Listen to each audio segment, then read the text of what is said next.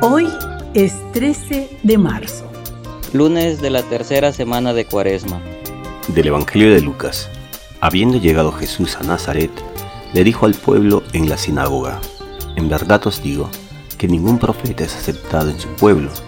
Os aseguro que muchos leprosos había en Israel en tiempos del profeta Eliseo. Sin embargo, ninguno de ellos fue curado sino Naamán el sirio. Al oír esto, todos en la sinagoga se pusieron furiosos y levantándose lo echaron fuera del pueblo y lo llevaron hasta un precipicio del monte con intención de despeñarlo. Pero Jesús se abrió paso entre ellos y siguió su camino. Buenos días hermanas y hermanos. Al canto del gallo damos gracias a Dios por este nuevo día y le pedimos que nos ayude a ser portadores y transmisores de su bendición. Como Iglesia Católica, damos gracias a Dios por el aniversario de la elección del Papa Francisco, primer Papa de América Latina, ejemplo de servicio y humildad. En el Evangelio de San Lucas, Jesús nos dice, ningún profeta es bien recibido en su tierra.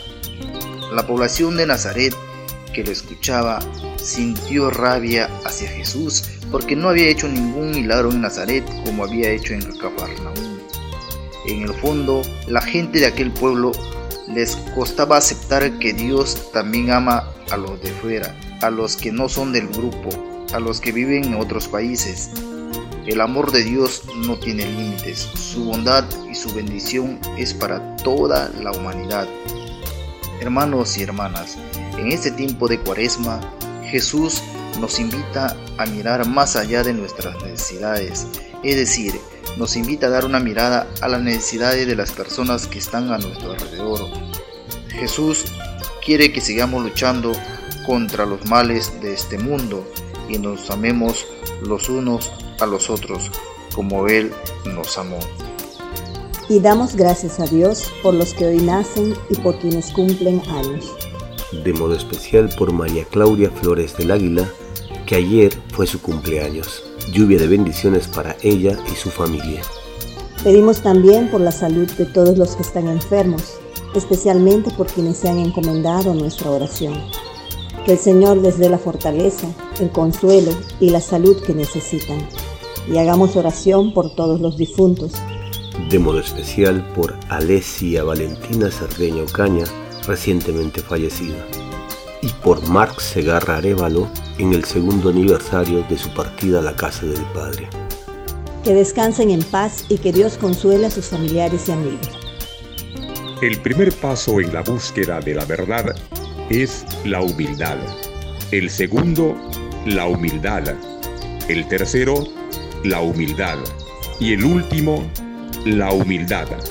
Naturalmente, esto no significa que la humildad sea la única virtud necesaria para el encuentro y disfrute de la verdad.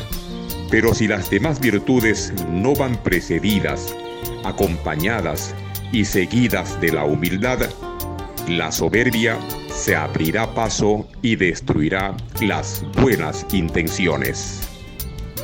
Y recibimos la bendición de Dios de parte de Monseñor Robert Prevo, obispo emérito de Chiclayo, Perú.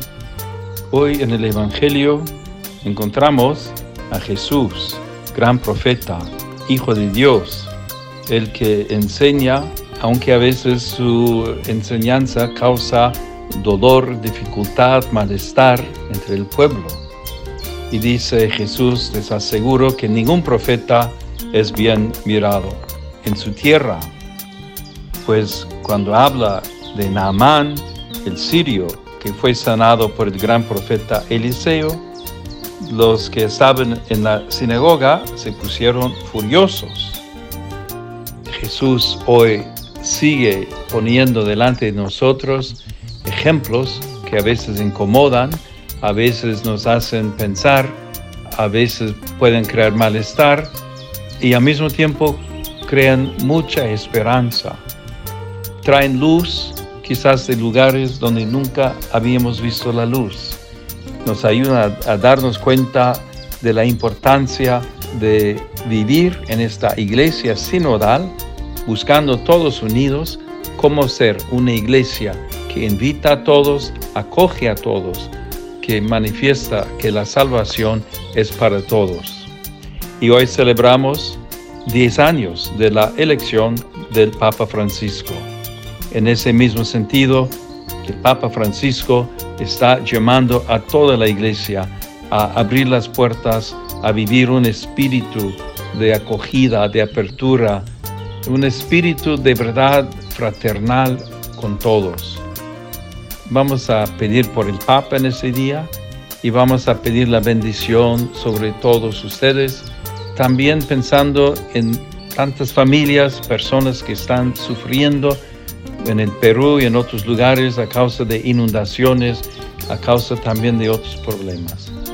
Que la bendición de Dios Todopoderoso, Padre, Hijo y Espíritu Santo, descienda sobre ustedes, les acompañe siempre. Amén. Gracias por orar al canto del gallo. Si usted quiere apoyarnos, comparta con los suyos el enlace de esta oración. Oremos juntos. Oremos con perseverancia. Oremos con confianza. Estamos en las principales plataformas de podcast y en YouTube. Búsquenos como Orar al Canto del Gallo. Una producción de Al Canto del Gallo.